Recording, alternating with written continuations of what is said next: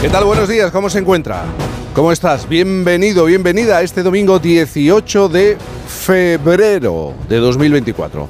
Jornada que empieza con brumas y nieblas matinales en algunos puntos de Galicia. Probabilidad de precipitaciones en el norte de esa comunidad, cosa que no debe nublar. Están acostumbrados a las nubes. El sentido del voto en esta jornada de elecciones, ahora nos lo cuenta Juan Diego Guerrero para el resto del país. Se espera que un frente barra el norte de la península, dejando cielos nubosos o cubiertos a su paso. Y precipitaciones. Podrían ser en forma de nieve en el Pirineo por encima de los 1.600-2.000 metros.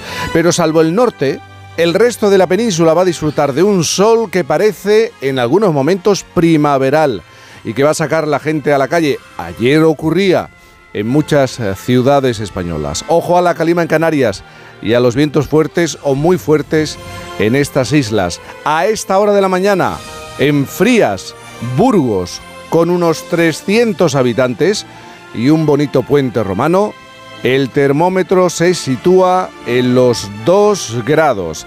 En Madrid 4, en Barcelona 9 grados, en Santa Cruz de Tenerife 18, en León 3 grados, en Bilbao 5, en Zaragoza 5 grados.